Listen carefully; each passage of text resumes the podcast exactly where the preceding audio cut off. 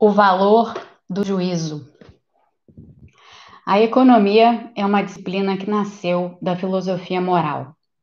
Em A Teoria dos Sentimentos Morais, Adam Smith delineou os pilares éticos, comportamentais e metodológicos que influenciariam toda a sua obra, inclusive A Riqueza das Nações. Desse seu livro nasceu a economia política, que mais tarde passaria a ser apenas economia. Hoje, uma ciência social aplicada, a economia tem, assim, uma longa história intelectual que elabora sobre a sua dimensão normativa e não lhe sobrepõe nem a dimensão positiva, nem as práticas positivistas adotadas atualmente em seu ensino. Alunos de economia há muito não são estimulados a pensar sobre valores, nem a formular e pôr em debate os próprios juízos, quando confrontados com diferentes escolhas de política econômica. Não por acaso, quando discutem o tema, as mais novas gerações de economistas costumam se ater a análises rígidas de custo-benefício, a métodos estritamente quantitativos que não tornam suas proposições necessariamente mais rigorosas. O efeito pode até ser o contrário. A crise humanitária decorrente da pandemia de Covid-19, doença causada pelo novo coronavírus, o SARS-CoV-2, põe em evidência essa grave deficiência da economia moderna. É comum ver economistas, não só no Brasil, dizerem que não cabe a eles considerar questões normativas nas discussões. Esse tipo de construção retórica sustenta a ficção de que a boa prática profissional impõe uma alienação em relação a valores. O que é correto, o que é justo, o que é desejável é então negligenciado em prol de análises do tipo: vale a pena ou não? Quanto custa? Qual o ganho? Entendendo-se por ganho uma recompensa monetária. Essa maneira de tratar a disciplina a empobrece e a torna enfadonha vira a economia uma ciência morta.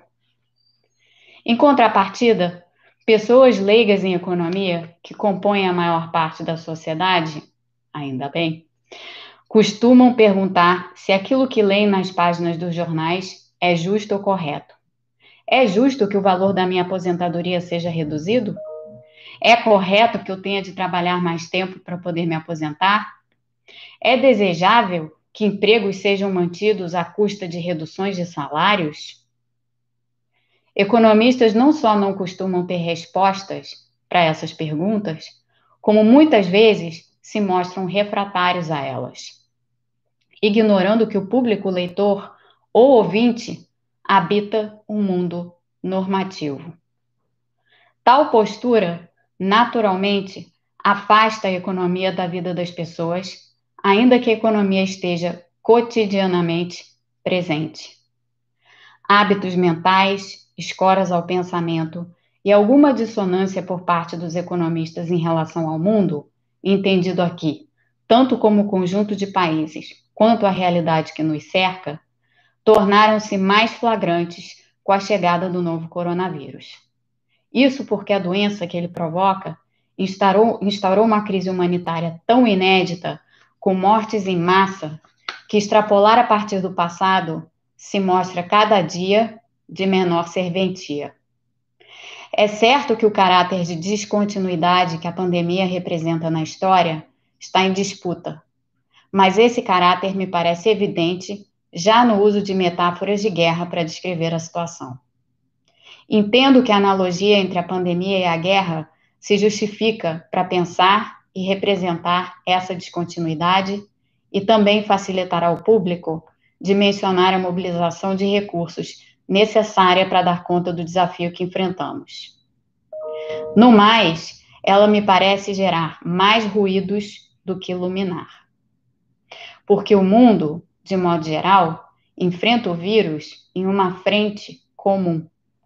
Há grupos e lideranças que aparecem como párias nesses esforços em escala global, mas não há propriamente campos opostos, frentes inimigas entre si. Não se trata, em suma, de uma guerra. Os esforços para conter o contágio e enfrentar a Covid-19 são de outra ordem. Dizem respeito à relação dos seres humanos entre si e com a natureza, ou ainda ao caráter metabólico dos processos produtivos e do consumismo. Toma essa distância entre o problema real e a sua representação no debate público como um convite para pensar a utilização da analogia, inclusive por políticos, quando se dirigem à população. A, me, a meu ver, seu uso se revela, de partida, uma percepção relativamente compartilhada de que se trata de uma situação disruptiva e para a qual ainda não temos meios próprios para pensar e falar. Não estou propondo, claro, que atiremos fora todo o conhecimento adquirido, e sim que o adotemos com, com imaginação e rigor.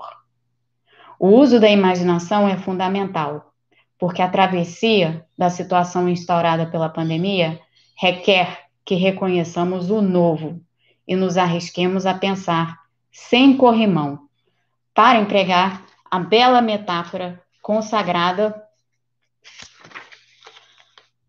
por Hannah Arendt. Requer, em outras palavras, pensar e avaliar, isso é, considerar meios e fins, à luz de valores compartilhados, para nos orientarmos na passagem de um mundo que não existe mais a outro que pode não vir inteiramente diferente, mas que também não será uma réplica do anterior. Não há como fazer isso sem julgar, sem fazer juízos de valor. E economistas o fazem, mas não são treinados para identificar e explicitar as próprias escolhas dentro das morais prevalecentes na área. Esse é um trecho do primeiro capítulo do livro. É, fica aqui de spoiler para vocês. Obrigado por terem aparecido.